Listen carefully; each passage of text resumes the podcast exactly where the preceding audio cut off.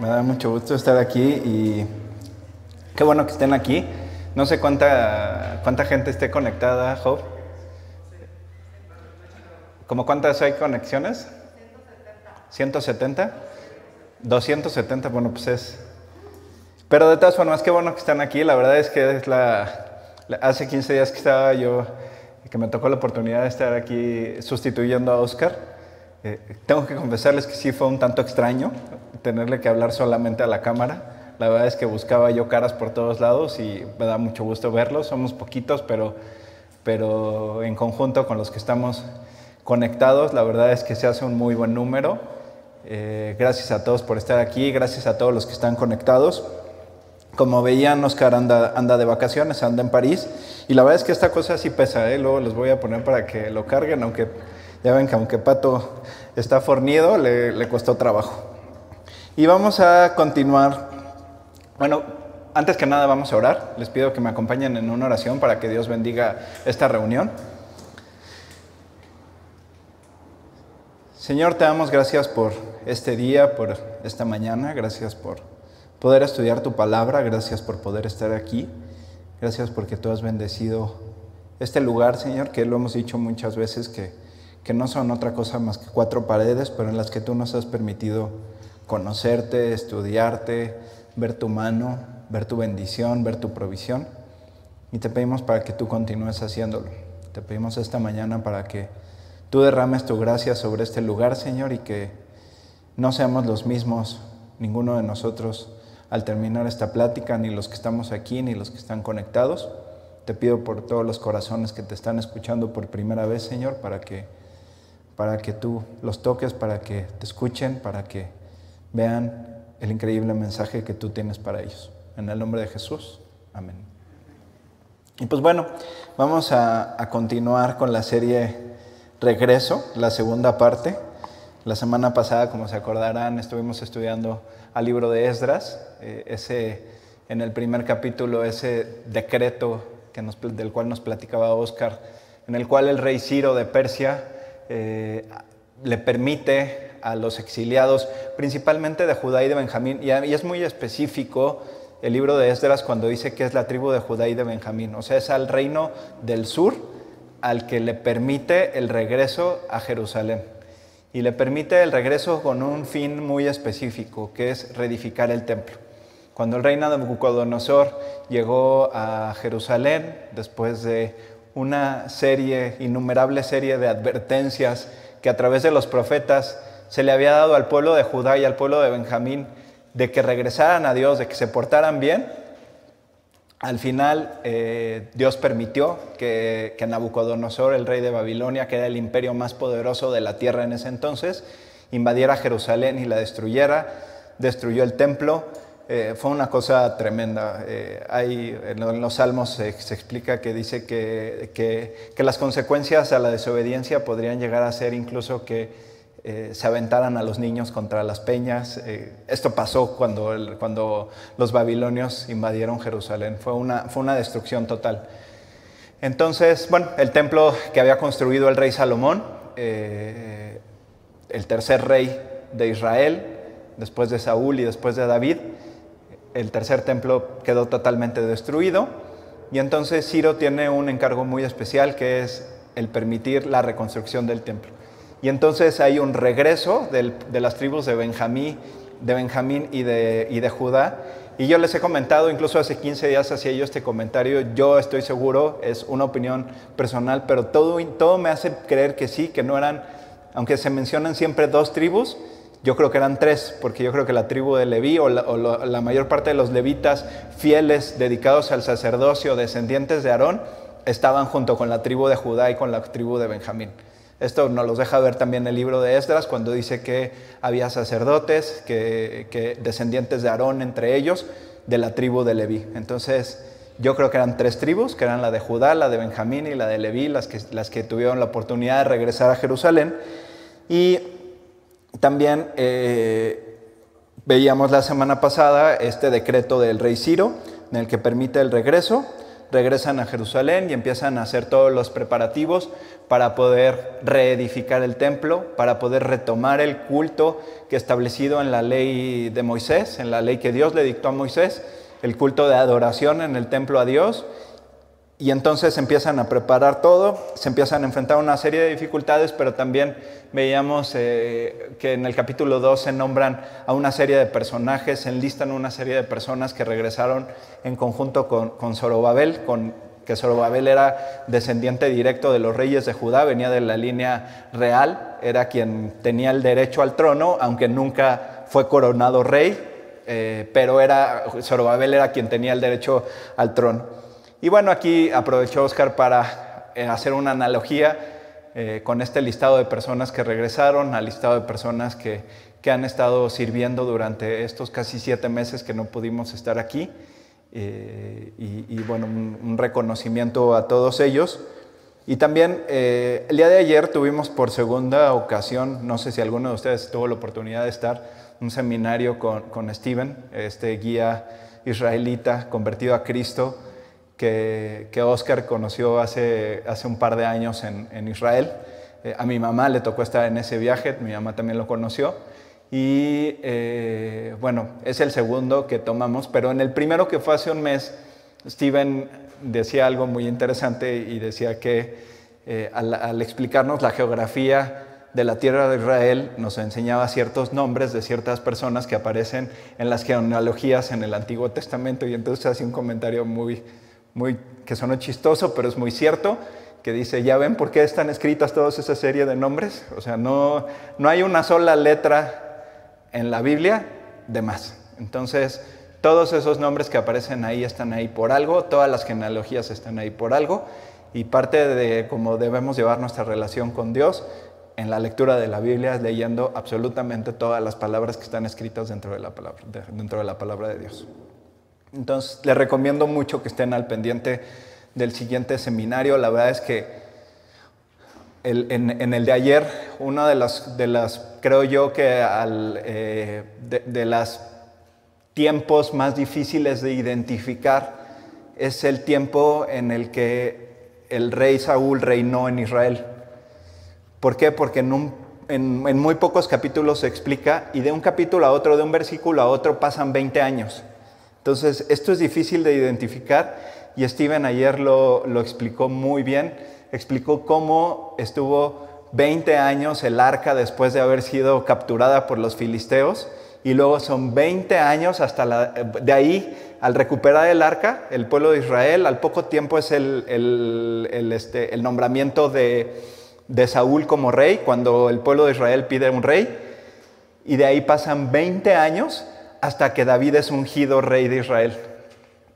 Y Saúl se pasó 20 años persiguiendo a David. O sea, pasaron otros 20 años para que David pudiera ser, para, que pudiera ser rey. Y, tú quejándote de que tu prueba duró un mes. Entonces, este, David estuvo pasando aceite durante 20 años huyendo de Saúl. Y bueno, vamos a continuar estudiando el libro de Esdras. Pero antes que nada quisiera que abran sus Biblias, por favor, y pueden abrirlas en el profeta Isaías, en el capítulo 45, porque este es el preámbulo.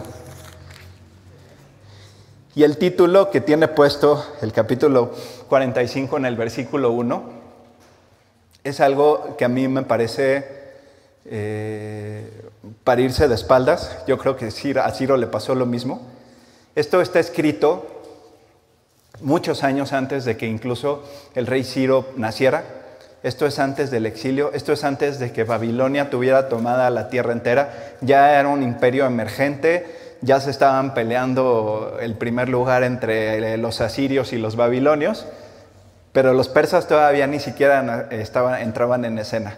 Y el rey Ciro era un rey persa. El imperio persa conquistó al reino babilonio.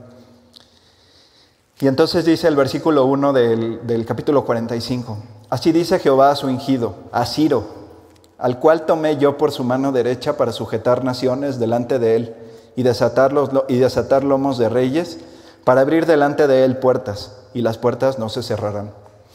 Yo iré delante de ti y enderezaré los lugares torcidos, quebrantaré puertas de bronce, y cerrojos de hierro haré pedazos. Y te daré los tesoros escondidos y los secretos muy guardados para que sepas que yo soy Jehová, el Dios de Israel que te pongo nombre. Por amor de mi siervo Jacob y de Israel mi escogido, te llamé por tu nombre. Te puse sobrenombre, aunque no me conociste. Y entonces, como les comentaba, esto lo profetizó mucho tiempo antes, incluso del nacimiento del rey Ciro, el profeta eh, eh, Isaías. Y el versículo 2 tiene, lo voy a repetir, tiene un profundo sentido espiritual. Yo iré delante de ti y enderezaré los lugares torcidos. Quebrantaré puertas de bronce y cerrojos de hierro haré pedazos. Incluso en ese entonces el imperio babilonio era emergente. Yo no sé si estas edificaciones ya, ya existían o no. Será una cosa que, que, seguramente se puede estudiar en los libros de historia. Josefo, en los libros de Josefo debe de venir. Pero bueno, no es el, no es el punto de la charla. El punto es que Ciro conquistó Babilonia con relativa facilidad. O sea, para, para, la, para la magnitud que llegó a tener el imperio babilonio, a Ciro no le costó el trabajo que todos pensamos le pudo haber costado eh, conquistar Babilonia. Y la ciudad tenía una muralla que tenía alrededor de 100 puertas de bronce. Entonces el profeta Isaías dice esto de todo lo que va a pasar con el rey Ciro, exactamente con el reino de Babilonia, como les decía, muchísimo tiempo antes de que todo esto ocurriera. Y la verdad es que también vean, vean la preciosa promesa que es, que, es, eh, que es este versículo. Cuando tú piensas que tienes una situación que nadie puede resolver, Dios te dice, yo iré delante de ti y enderezaré los lugares torcidos y puertas de hierro haré pedazos. Si te puedo recomendar hoy, esta mañana, un versículo que puedes aprenderte este día, esta semana, que sea Isaías 45.2. Es una promesa preciosa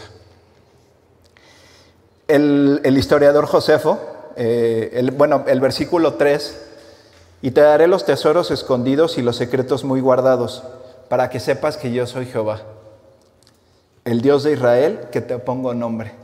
Entonces, en la mente de Dios ya sabía que eh, el pueblo de Israel, bueno, la tribu de Judá y de Benjamín iban a reincidir en portarse mal que iba a venir el exilio, que iba a venir Babilonia, que iba a venir Nabucodonosor y que iba a ocurrir la destrucción que, estábamos platicando que ocurrió.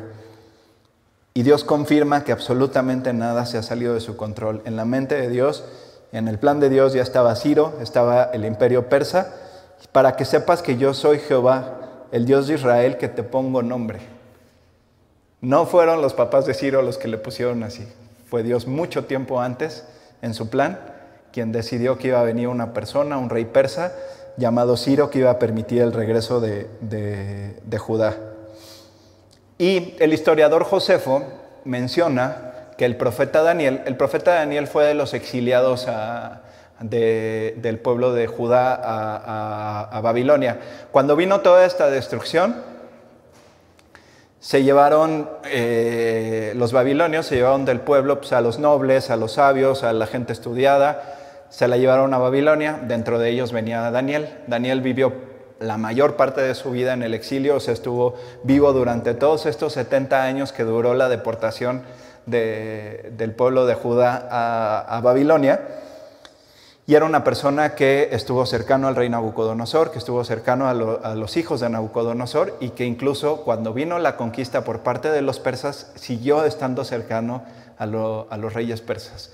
Dios le dio la gracia, le dio un lugar importante dentro del gobierno en ambos imperios y siempre estuvo cercanos a ellos. Y el historiador Josefo, como les comentaba, dice que Daniel llegó con estos versículos y se los enseñó a Ciro. Tú imagínate lo que debe de haber sido para Ciro, que llegue un cuate y te diga, mira lo que está escrito de ti.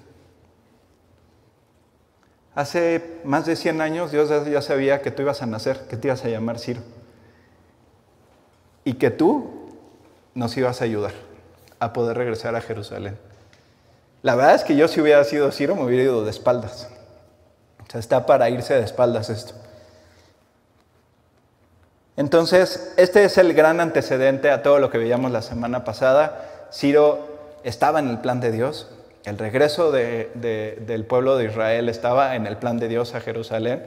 el regreso de hoy en día del, pueblo de Israel, hoy Israel habitando su tierra, estaba, está dentro del plan de Dios. Eh, si tú conoces la palabra, tú sabes qué es lo que sigue. Las señales son evidentes. Entonces, nada, absolutamente nada se ha salido del control de Dios y por eso está hoy en día Israel en su tierra. Esdras, cuyo nombre significa Jehová ayuda, es quien piensa, es el autor del libro de Esdras, así como de Nehemías y muy probablemente también de los libros de Primera y Segunda de Crónicas. Y la verdad es que eh, el argumento para pensar en que él es el escritor de los libros de Primera y Segunda de Crónicas es muy sólido, porque si ustedes comparan cómo están escritos Primera y Segunda de Reyes con Primera y Segunda de Crónicas, e, es, más benevolente, por llamarle de alguna forma, el relato que se hace de los reyes de, Judá, sobre todo de Salomón. No se menciona la, última parte, ni, las, ni la idolatría, ni las mil mujeres que tuvo Salomón, eh, eso no se menciona en los libros de crónicas. Entonces, Esdras escribe estos relatos posterior al exilio para empapar de historia al pueblo de Judá, les muestra una parte un poquito más benevolente, todo, no, dice nada que sea diferente, sino simplemente omite ciertos detalles que sí están escritos en, el libro en los libros de Reyes, pero eh, era un, estaba escrito en un sentido de exhortación hacia el pueblo a regresar hacia Dios. Este era el único propósito en el corazón de Esdras. Eh, la semana pasada estudiábamos la, exhortación y el llamamiento de Dios hacia su pueblo, eh, diciéndoles, oigan, a ver, ¿quién, ¿quién, está aquí de Judá y quién está aquí de Benjamín? Vayan, vayan, vayan a edificar el templo otra vez. Y aunque fue un solo pequeño porcentaje quienes regresaron, regresaron quienes dispusieron su corazón para servir a Dios. Y ahora sí vámonos al libro de Esdras, está un poquito más atrás de, de Isaías.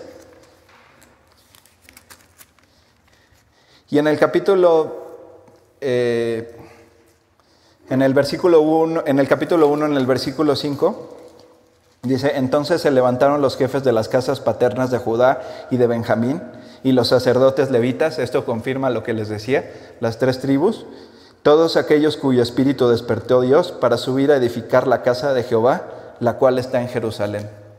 Y yo le llamé a esta plática que la semana pasada decía Oscar que regreso, pero el prefijo re, eh, esta, esta segunda parte la podríamos llamar reedificación o reedificar.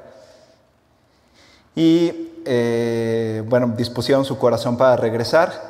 Después tuvieron algunas dificultades, las vamos a ver un poquito más adelante, y es incluso entonces cuando el profeta Ageo les reclama al pueblo de Israel que las distracciones, los afanes, las preocupaciones, las ocupaciones hicieron que se dieran retrasos en la reedificación del, del templo. Ya pasando al capítulo 3, en el versículo 1, nos relata el regreso al culto. Cuando llegó el mes séptimo y estando los hijos de Israel ya establecidos en las ciudades, se juntó el pueblo como un solo hombre en Jerusalén. Y para nosotros eh, fueron casi siete meses sin poder estar aquí. Para el pueblo de Judá fueron poquito más de 70 años sin poder estar en Jerusalén, sin poder regresar, sin poder tener, sin poder reunirse, sin poder congregarse, eran perseguidos en las ciudades en las que habitaban en los diferentes imperios, tanto el babilonio como el persa. Entonces, este, pues bueno, para que no nos quejemos de, de haber tenido siete meses, ellos estuvieron 70 años. Como mencionábamos, aunque habían dispuesto su corazón, también estuvieron ocupados en algunas otras tareas de viviendas, infraestructura para habitar, sembradíos, esto hasta este punto es relativamente normal, pues no iban a llegar y, se iban a poner a hacer los cimientos del templo sin ni siquiera tener en dónde dormir. No, o sea, se entiende hasta cierto punto que debían establecer ciertas zonas para habitar, hacer sus sembradíos, donde tener a sus animales y, y poder tener insumos para sobrevivir. Sin embargo, esto provocó mucha distracción posteriormente. Y colocaron el altar sobre la misma base y celebraron la fiesta de los tabernáculos. Esto está en el versículo 3 del capítulo 3. Se colocaron el altar sobre su base, porque tenían miedo de los pueblos de las tierras, y ofrecieron sobre él holocaustos a Jehová, holocaustos por la mañana y por la tarde. Versículo 4. Celebraron asimismo la fiesta solemne de los tabernáculos, como está escrito, y holocaustos para cada día por orden, conforme al rito, con cada cosa en su día. Y hasta aquí todo va muy bien. Están haciendo sus casas, están haciendo sus, sus sembradíos, viendo cómo van a sobrevivir, pero no están dejando de edificar el templo. Y llegan y dicen sobre la misma base, sobre la base en la cual debe estar fundada tu vida, sobre esa misma base que en este sentido era literal una la base del altar que no fue destruida, antes de edificar los muros del templo, restauran el culto y hacen la adoración a Dios de acuerdo a la ley de Moisés. Entonces piden perdón por sus pecados, hacen los sacrificios, la expiación, todo lo que venía en la ley de Moisés, celebran la fiesta de los tabernáculos, que es una de las fiestas más importantes, si no es que la más importante del pueblo judío, y, y entonces están haciendo todo de forma correcta, están restaurando y están reedificando no solo el templo físicamente, están reedificando su relación con, Dios. Fue hasta el segundo año eh, cuando empezaron a, colocar los cimientos del templo. Esto está en, a partir del versículo 8 en el capítulo 3. En el año segundo de su venida a la casa de Dios en Jerusalén, en el mes segundo comenzaron Zorobabel, hijo de Salatiel, Jesúa, hijo de Josadac, y los otros, sus hermanos, los sacerdotes y los levitas, y todos los que habían venido de la cautividad de Jerusalén, y pusieron a los levitas de 20 años arriba para que activasen la obra de la casa de Jehová. Y es curioso cómo eh, menciona estos dos cimientos, estas mismas ramas, eh, estas dos ramas, si tú lees al profeta Zacarías, el profeta Zacarías hace un, énfasis importante en ellos dos como estas ramas de olivo, los dos pilares eh, usados por Dios que son Zorobabel y, y Jesúa, el, el, sacerdote, Zorobabel como la parte, digamos, legal, gobernante, eh, de tomar las decisiones, y el sacerdote desde la parte espiritual. Entonces, estas dos personas son muy importantes, son los cimientos de, la reconstrucción de, Jerusalén en ese entonces. En el versículo 11 dice, y cantaban alabando y dando gracias a Jehová y diciendo, porque Él es bueno, porque para siempre su misericordia sobre Israel. Y todo el pueblo aclamaba con gran júbilo, alabando a Jehová, porque se echaban los cimientos de la casa de Jehová. Fíjate, la verdad es que es muy, muy, muy curioso esto, porque hace eh, unos 10 días aproximadamente antes del domingo pasado, justo estábamos platicando Oscar y yo de que si eh, teníamos alabanza o no. Y la verdad es que no es una cosa de pensar en que si debíamos, eh, por estar aquí arriba, te quitas el cubrebocas un rato. La verdad es que no. Yo le dije a Oscar que, que a mí eso no me preocupaba.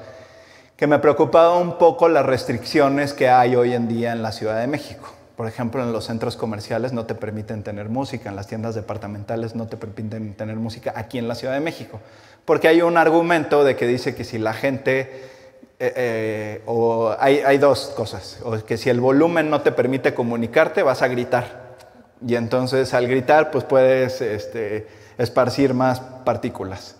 Y por el otro lado, que, pues, que si cantas, pues estás esparciendo partículas. ¿no? Entonces esos son los, son los argumentos. Y yo le decía a Oscar que también no me preocupaba el hecho de andar un tantito sin cubrebocas aquí arriba, porque además todos ustedes lo traen puesto, eh, estamos en sana distancia, pero eh, que pudiéramos tener alguna situación con algún enemigo exterior que, no le pareciera lo que estemos haciendo aquí adentro. Y esta es una situación muy similar, pero, esta, pero además este versículo para mí fue una confirmación de que estamos haciendo lo correcto cantándole a Dios, porque hoy estamos de regreso y tenemos que cantarle y alabarlo. ¿Por qué? Porque para siempre su misericordia. Y esto no ha cambiado y esto pasa de generación en generación. Su misericordia no cambia y es para siempre. Entonces, por eso definimos que si hubiera si hubiera música. Entonces, si algún día algún inconforme les dice, oye, ¿por qué en tu iglesia sí cantan? Porque para siempre es su misericordia. ¿No? Entonces creo que es una muy buena respuesta.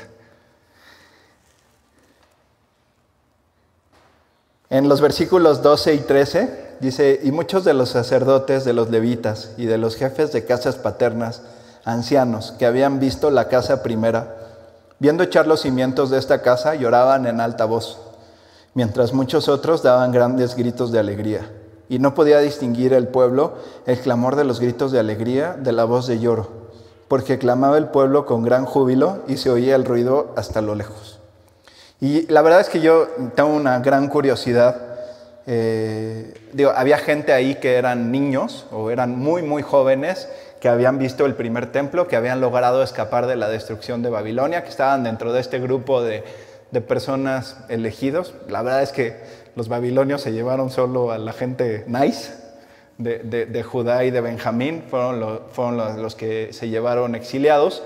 Y este, muchos de ellos habían visto el primer, el, primer, el primer templo construido, entonces lo ven destruido, ven su destrucción o sea, el impacto que debe de haber sido para ellos ver este lugar destruido, que era donde Dios había prometido que su presencia habitaría en medio de ellos, de repente está totalmente destruido. Y de repente viven todo el exilio, viven todos estos 70 años con la esperanza de algún día regresar, regresan y a ellos les toca empezar a echar los cimientos de la nueva casa de Dios.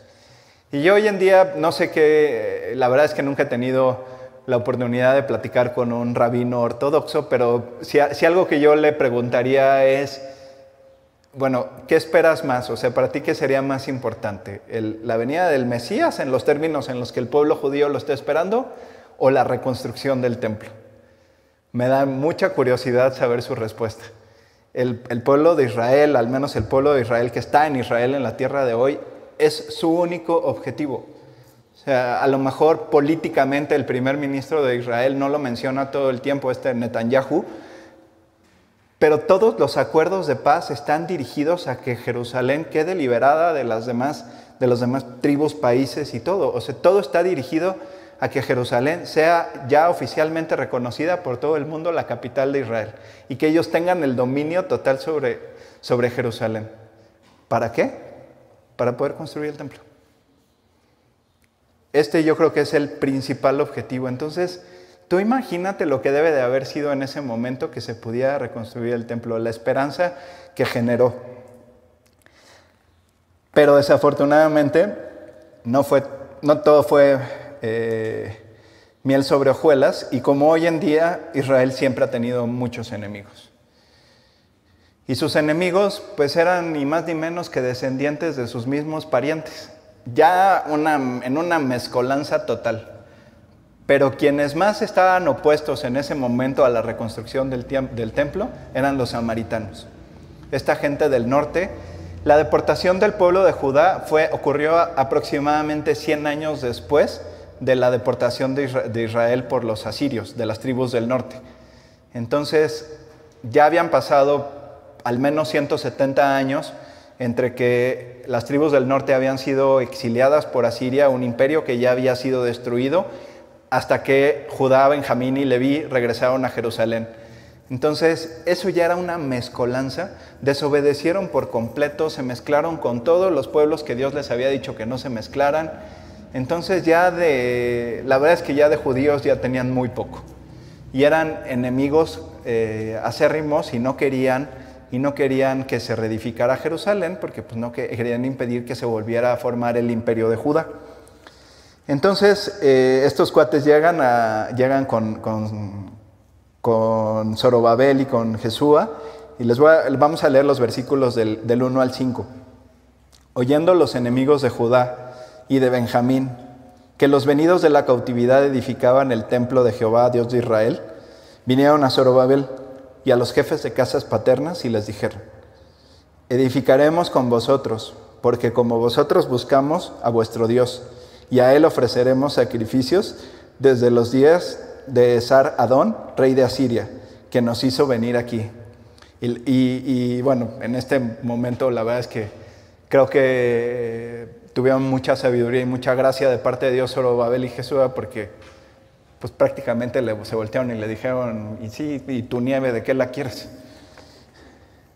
Zorobabel, Jesúa y los demás jefes de las casas paternas de Israel dijeron, no nos conviene edificar con vosotros casa a nuestro Dios, sino que nosotros solos la edificaremos a Jehová Dios de Israel, como nos mandó el rey Ciro, rey de Persia.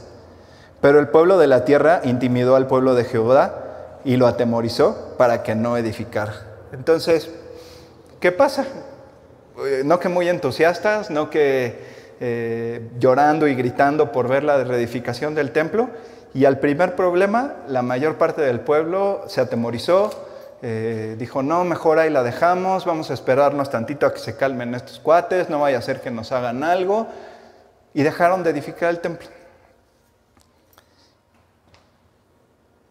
Y es entonces, tenían una oposición hostil y constante por parte de sus vecinos y empiezan a tener falta de prosperidad económica.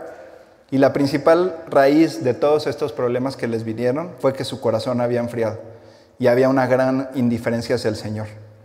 Lo que querían en ese momento se voltearon y dijeron, bueno, si no podemos edificar el templo, entonces vamos a, a hacer cosas que nos hagan prosperar económicamente y entonces se pusieron a buscar sus propios intereses cada uno de ellos en lugar del interés común, del interés de Dios, que era la reedificación del templo.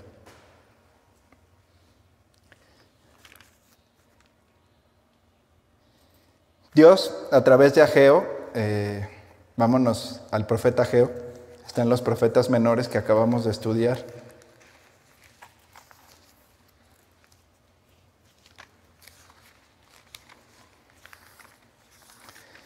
Y pues bueno, quienes estuvieron hace 15 días conectados, cuando hicimos esta recapitulación de los profetas menores, les platicaba yo que Ageo es uno de mis libros favoritos, la verdad es que, y sobre todo estos primeros versículos del capítulo, del capítulo 1, y Dios manda a Ageo para que les haga una exhortación a todas estas personas.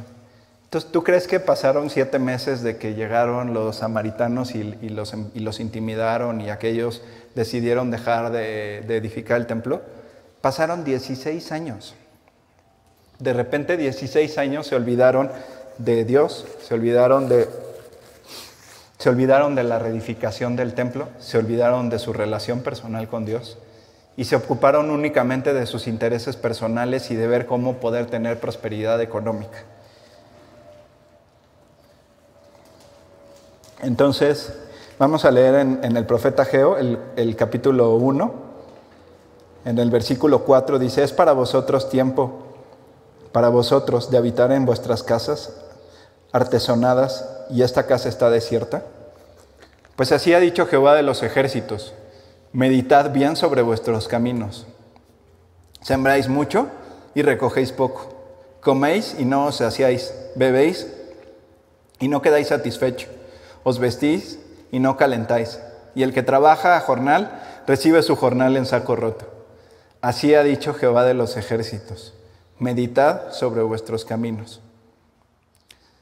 Subid al monte y traed madera y reedificad la casa, y pondré en ella mi voluntad y seré glorificado, ha dicho Jehová. Y la verdad es que estas tres cosas, a, mí me, estas tres instrucciones, cuando yo tengo oportunidad, Dios me abre una puerta para hacer trabajo personal, aquí principalmente con alguien, y esa persona invita a Cristo a su corazón. Hay tres cosas que a mí me parece súper importante decirles. No dejes de orar, no dejes de leer y no dejes de venir. Para mí es una analogía con estas tres cosas que está diciéndoles a de, al pueblo de Israel. Subid, traed madera y reedificad.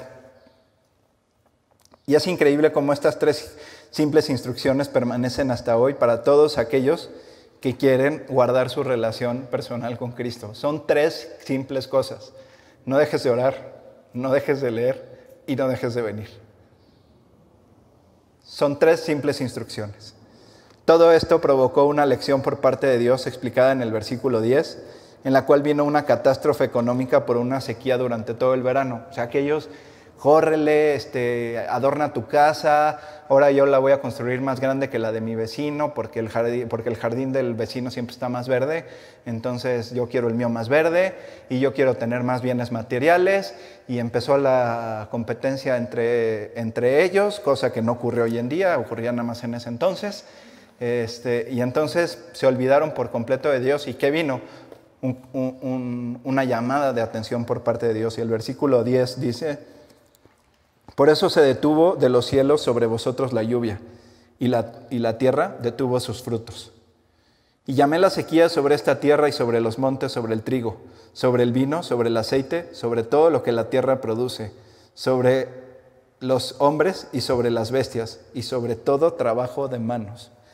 Y qué increíble que, esto se parece tanto a lo que vivimos ahorita. Si bien a lo mejor en, términos de naturaleza no tuvimos eh, estas catástrofes, pues sí, la tierra se detuvo, todo se detuvo, se detuvo la siembra, se detuvo la economía a nivel mundial y estuvimos en esta, en esta oportunidad tan preciosa de, para muchos de restaurar muchos aspectos de nuestra relación personal con Cristo.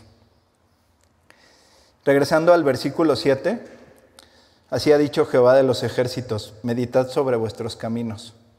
La invitación que hace Dios es todos los días, en todo momento. Meditad bien sobre vuestros caminos.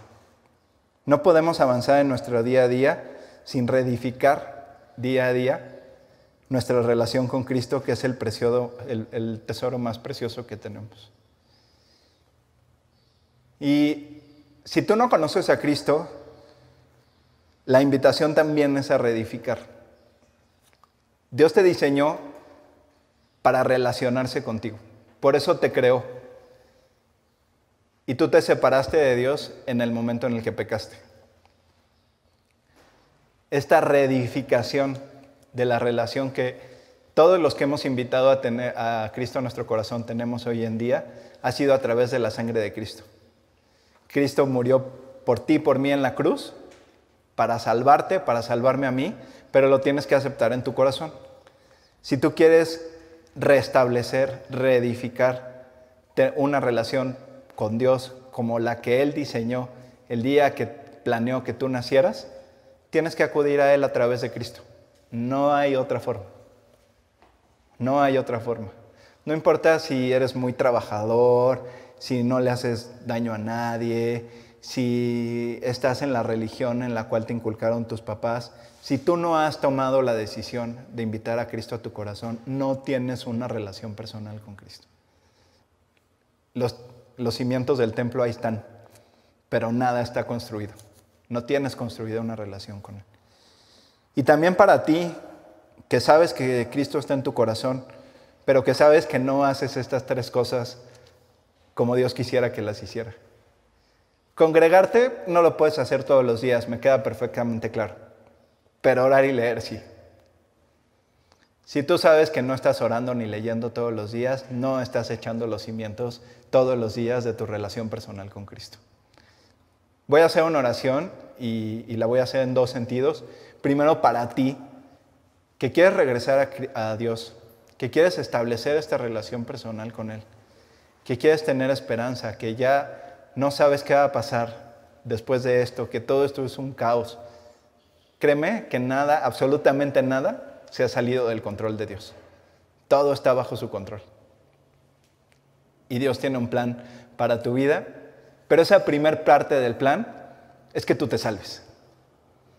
Es que el día que ya no estés en esta tierra, tú abras tus ojos en la presencia de Dios. Y como te decía, no importa si has sido muy bueno, muy chambeador, si nunca te has pasado ni un alto, o si estás en la religión en la que te inculcaron tus padres, si no tienes a Cristo en tu corazón, el día que pases de esta vida a la otra estarás en el lugar en el que nunca quisiste estar y este lugar se llama el infierno.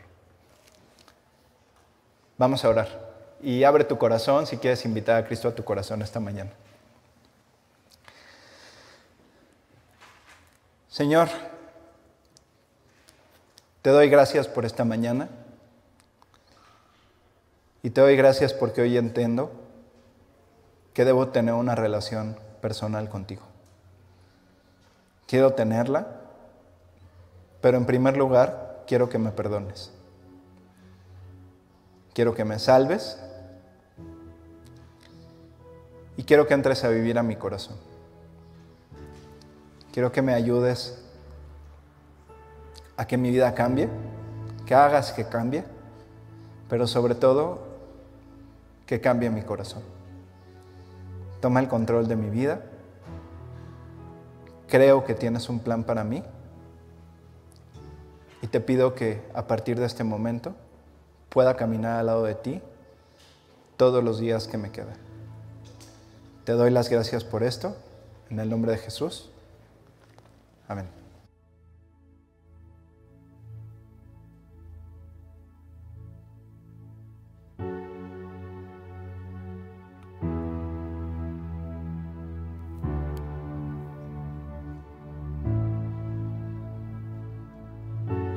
A que se pongan de pie y que canten con nosotros.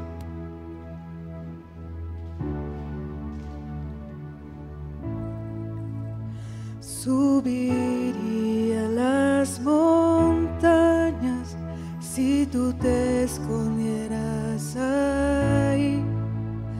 Atravesaría valles por tu gracia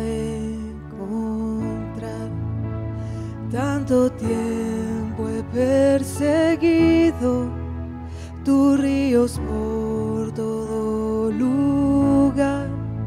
Esa corriente que desciende es la gracia que nos das. Pues en las cimas y en la angustia, tú te mantienes siempre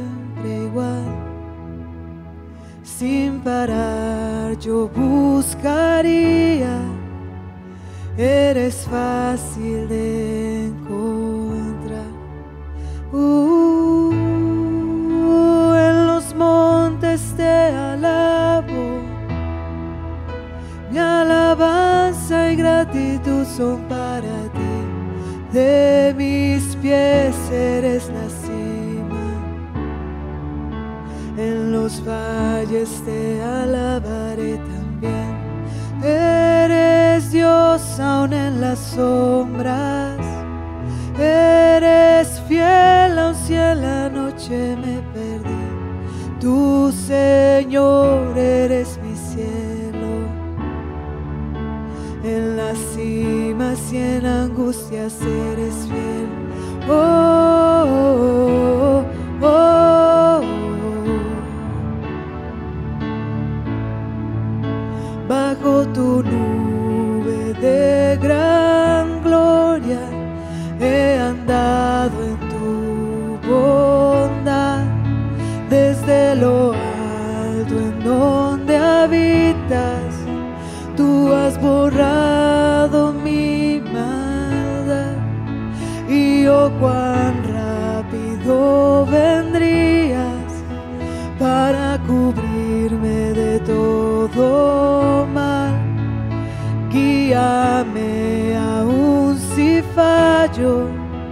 hasta la cima alcanza. Pues quién más subiría el monte, ese camino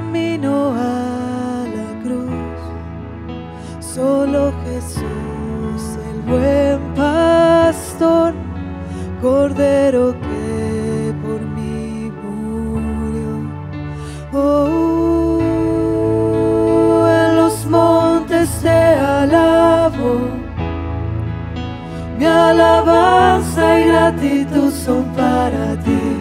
De mis pies eres la cima. En los valles te alabaré también. Eres Dios aún en las sombras. Eres fiel aun si en la noche me perdí. Tu Señor eres mi cielo en las cimas y en angustias eres fiel. Oh, oh, oh,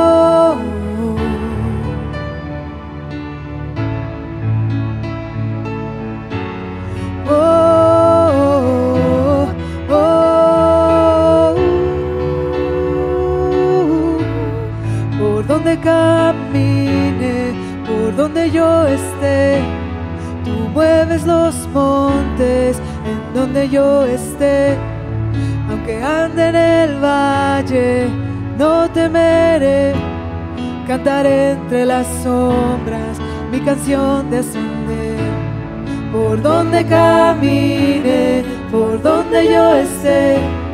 Tú mueves los montes en donde yo esté, aunque ande en el valle, no temeré, cantaré entre las sombras mi canción de ascender, mi canción de ascender. Oh, oh, oh.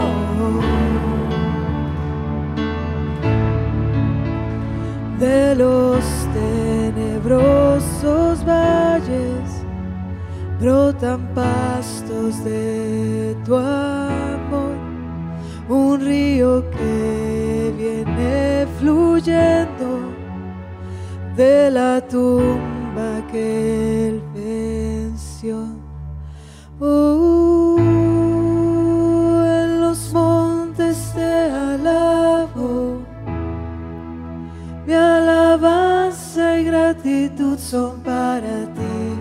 De mis pies eres la cima, en los valles te alabaré también. Eres Dios aún en las sombras. Eres fiel aun si en la noche me perdí. Tu Señor eres mi cielo. En las cimas en angustias eres fiel.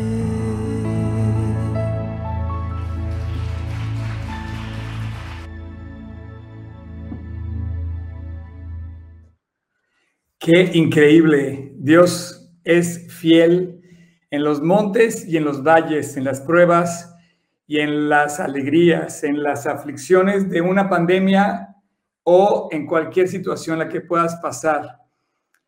Eh, esta canción que acabas de escuchar refleja el ascenso que está inspirada en los salmos de ascenso de el 121 al 135, que cuando los judíos volvían a Jerusalén a las fiestas que tenían que celebrar, ¿no? Y bueno, qué increíble que puedas tú buscar a Dios, ascender, buscar los caminos altos, crecer en tu relación con Dios.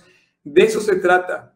Justamente esta serie, regreso, reconstruye, reestablece, reedifica. Si tú hoy, esta mañana, es- escuchaste este mensaje y quieres restablecer, reedificar, reencontrarte con Dios, es tu momento. Y bueno, si hiciste esta oración, quiero decirte que hay gozo en el cielo y que además va a empezar a crecer una relación contigo increíble. Yo hice esto hace 41 años y Dios cambió mi vida en un sentido básicamente precioso. Me dio paz y esa paz no la he perdido nunca. Y ha sido increíble esta aventura de caminar con Él. Así es que si tú hoy invitaste a Cristo y nos quieres compartir, compártelo, escríbenos, eh, coméntale a la persona que te habló de Cristo, coméntaselo. Si lo quieres compartir, es el momento para compartirlo. Y además, comparte este mensaje con otras personas, porque en primer lugar es gratuito, en segundo lugar, Dios lo hizo para que todos viniéramos al conocimiento de la verdad y además nos dejó esa responsabilidad a nosotros. Quiero dar las gracias a Beto, quiero dar las gracias a todo el equipo de worship. Y antes de irnos y de despedir la reunión y que cantemos otra canción hermosa, te quiero decir que te unas.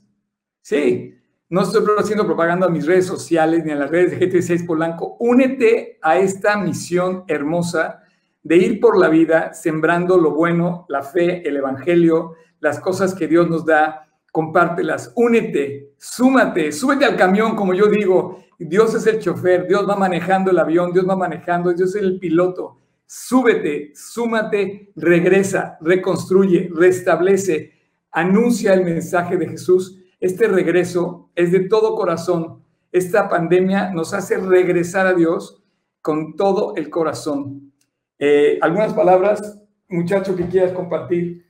Sí, estoy de acuerdo con Oscar. No se dejen llevar por temores. Saben, ahorita la invitación a temer es grande, pero el control del diablo sobre la gente es por medio de ese temor. Al que le tienes que temer y tenerle todo respeto es a Dios. Y Él es el que te va a cuidar en este tiempo. Claro, eso no quiere decir que no haya que hacer las cosas necesarias y, y adecuadas, pero ya que las estás haciendo, aún así no tenemos control sobre nada y el único que puede controlar todo es Dios. Así que pues lo que dice Oscar es la mejor decisión que puedas tomar, no solamente recibir a Cristo en tu corazón donde todo empieza, pero además creerle, obedecerle para que esto se cumpla en tu vida. Entonces subirte al, al bus es simplemente dejarlo llevarte, eh, guiarte y, y pues dejarte sorprender por las respuestas que Él tiene para ti. Por eso estamos todos acá, por eso historias tan bonitas y, milagrosas como las que vivimos, aquellos que conocemos a Dios desde más, este, te podemos compartir. Por eso estamos aquí los dos juntos y Oscar mañana nos va a compartir el mensaje. Estábamos ayer platicando de que hace 18 años más o menos nos conocimos y, y, y la intensidad de la amistad ha sido siempre fuerte desde el primer día porque, porque Dios nos une para algo fuera de entendimiento, fuera de alcance, que solamente viviéndolo lo puedes eh, más o menos percibir. Entonces, bueno, pues ahora sí que, ¿qué les podemos decir más que esperar que tomen las mejores decisiones? Finalmente, nosotros somos los que vivimos de las consecuencias de nuestras decisiones y tú tienes toda la posibilidad de vivir de las consecuencias de buenas decisiones. Entonces, y esa buena decisión depende de Él. Acércate a Dios, porque como decía Beto, para siempre es su misericordia. Citando el Salmo, qué increíble que Dios nos reafirma, que Dios no cambia, que Dios no se envejece, que Dios no se debilita, Dios sigue siendo fuerte y Él para siempre es su misericordia. Quiero recordarte que, Dios, que Beto nos dejó una tarea. Este, sal, este Isaías 45, 2 y 3, quiero repetirlo justamente dice, yo iré, fíjate bien lo que dice, yo iré delante de ti. Así es que si tú hoy invitaste a Cristo, Él va contigo. Ve nada más la promesa, subrayala, apréndetela, no la tatúes en tus brazos, tatúala en el corazón. Dice, yo, yo iré delante de ti y enderezaré los lugares torcidos y quebrantaré puertas de bronce y cerrojos de hierro haré pedazos. Dice Jesús que esta promesa te lo voy a decir nada más brevemente, el paréntesis. Decían que en Babilonia había muchas puertas con muchos cerrojos. Y bueno, Dios le dice a Isaías que un día Él los iba a liberar de esos cerrojos. Y dice, y te daré los tesoros escondidos y los secretos muy guardados para que sepas, escúchalo bien, para que sepas que Dios es el Señor, el Dios de Israel, y dice que yo te pongo nombre. Fíjate bien, en este regreso en este re guion, cuando tú te conviertes, regresas con tu relación con Dios, reconstruyes tu relación con Dios, restableces tu relación con, con Dios y Él te renombra, renombra, te pone un nombre que dice, ahora eres mi hijo. ¿Quieres caminar por esta vida feliz, seguro? Asegúrate de ser hijo de Dios y estar en sus brazos. Él nos pone el renombre, nos renombra como sus hijos y esa es la parte que nosotros nos hace vivir felices. Es que únete, únete a esta gran pandilla, a esta gran tribu, a esta gran banda, a este gran equipo, a esta gran iglesia que está en todo el mundo. Es aquellos creyentes que comparten la salvación de Jesús para que todo aquel que en él cree no se pierda, mas tenga vida eterna. Y bueno, eh, saludando, sé que está mi tía conectada allá en Ensenada, sé que está Julie, Julie Bastide está conectada, eh, Carlita, bueno, Ángel, el, nuestro amigo podólogo allá en Chile, este, Rodrigo, en fin, este... Yo les quiero decir también algo de, de, lo que estás compartiendo.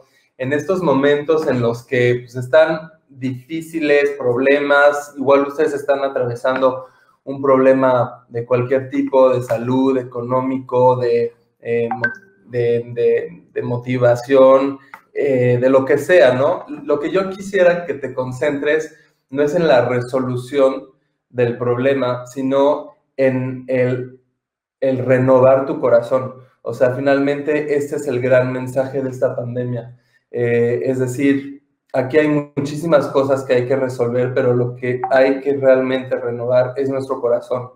y eso nos va a llevar a, entender que en Dios hay muchas cosas. Te quiero dar cuatro puntos para que te vayas con esos cuatro puntos también bien claros y bien importantes acerca de esta renovación. Si tú dejas que Dios trabaje en tu corazón, te va a traer de nuevo la felicidad y te va a traer el gozo del Espíritu Santo. O sea, cuando el Espíritu Santo está en tu vida, en tu corazón, hay un cierto gozo con todo eso.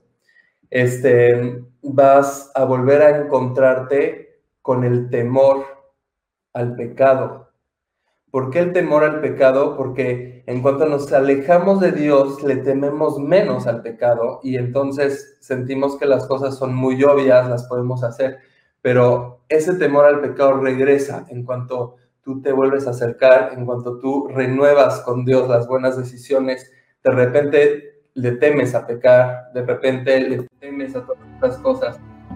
Este va a reavivar tu amor por la palabra de Dios, eso te va a llevar a leer y finalmente te va también a llevar a tener más amor por las almas, que es compartir la palabra de Dios. Entonces los dejo con estos cuatro puntos que se los compartí a la iglesia la vez pasada y este, aquí en París y se me hace bien importante que los tengamos claros.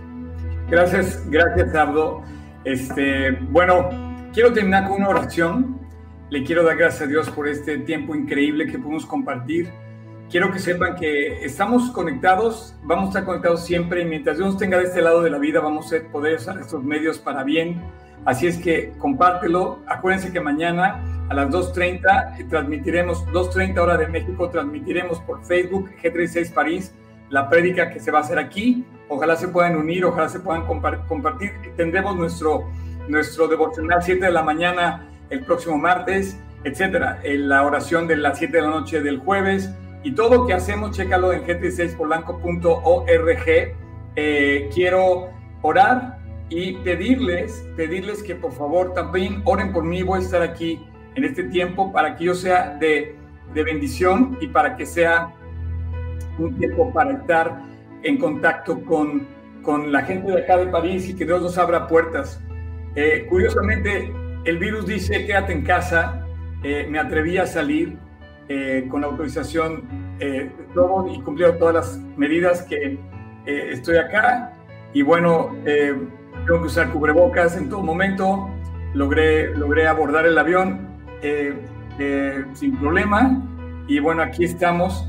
Hay que cuidarnos, pero también no hay que dejar de que el miedo nos invada y nos ponga en, en, en stand-by. Así es que eh, anímate y esfuérzate y manos a la obra. Vamos a orar, vamos a orar. ¿Me acompañan? Padre, te quiero dar muchas gracias por la vida de Beto, por lo que nos acaba de compartir, por tu mensaje. Gracias porque te pudimos cantar, Dios. Eres rey en las sombras, eres rey en los valles, eres rey en las montañas, eres rey en el cielo y eres rey en la tierra y ahora eres el rey de nuestro corazón. Y también eres el rey de muchos corazones que hoy te invitaron a su corazón. Y bueno, Dios, reina completamente, ejerce tu dominio, tu señorío, tu poder en nuestras vidas. Te pido para que bendigas a toda la gente que hoy nos estamos conectando, familias, amigos, creyentes, eh, conocidos y no conocidos, en las partes donde estamos. Gracias Dios por toda la gente que está conectada y reina tú y nómbranos, déjanos regresar, déjanos reunirnos, déjanos renovarnos, déjanos Dios reconstruir, restablecer, regresar a ese Dios que habita en nuestro corazón y regresar con todo el corazón. Muchas gracias Dios por este tiempo. Quiero pedirte muy especialmente por este chico José David que está desaparecido desde hace seis días. Te suplicamos Dios que lo traigas de regreso. Te damos gracias por la gente que está enferma y por quienes tú estás cumpliendo un propósito en medio de estas pruebas. Te damos gracias por la gente que tú contestaste y lo sanaste. Te damos gracias Dios por las pruebas y te damos gracias por las alegrías. Y te damos gracias, Dios, porque contigo todo va, va a estar bien. Estamos del otro lado contigo. Guárdanos, guárdanos con salud, guarda nuestras escuelas, guarda nuestras familias, guarda nuestros trabajos, guarda nuestra iglesia, guarda nuestro país. Damos gracias tanto el país de México como el país de Francia. Ambos, Dios, necesitan de ti. Te pedimos por esta ciudad, por esta ciudad, París, que es la ciudad luz, que necesita Dios, la luz más importante que alumbre en esta ciudad, luz. La luz que brilla por toda la eternidad, la luz que anunció la estrella aquella en Belén, la luz de Jesús, que cuando nace en un corazón jamás se apaga. Jesús, te amamos. En medio de la tormenta, tú eres fiel y te amamos. Te damos gracias. Te damos gracias por este increíble tiempo que nos permitiste compartir juntos. En tu precioso nombre te lo pedimos, Jesús, para tu honra y gloria. Amén. Y bueno, vamos a escuchar esta canción hermosa eh, que se llama Mi Esperanza. Por favor, pon atención, escucha la producción, escucha la edición del video, escucha la letra sobre todo, cántala en tu corazón y gózate de que Dios es tu esperanza y mi esperanza. Y bueno, no se olviden, les agradezco mucho que me mantengan en sus oraciones durante este tiempo que voy a estar viajando. Necesito que ahora ustedes oren por mí y que se mantengan como guerreros de oración. Seguimos en, en, en este servicio a Dios con todo el corazón, unidos en oración. Eh, me despido. Abdo, muchísimas gracias. gracias qué gusto, qué gusto tener a, a, Oscar aquí y de haber pues tenido esta oportunidad de, igual no los veo, pero de, de, estar con ustedes y sé que muchos oran por nosotros aquí en Francia. De nuevo se los agradezco y a los que no, pues pueden empezar y se les están oraciones y, y bueno, pues aquí seguimos, la iglesia está aquí creciendo con nuevas personas que están volteando a Dios y muy padre. Entonces, pues todo esto Oscar lo va a ver y, y, ya les tendrá cosas que contar. Quiero, quiero decirles algo. Eh, eh, tenemos que orar y esta iglesia G316 ha, ha, ha crecido en, en, en, Europa, está creciendo en Europa y bueno, Dios nos puso eh, cerca tanto a la iglesia de Polanco como a la iglesia de París.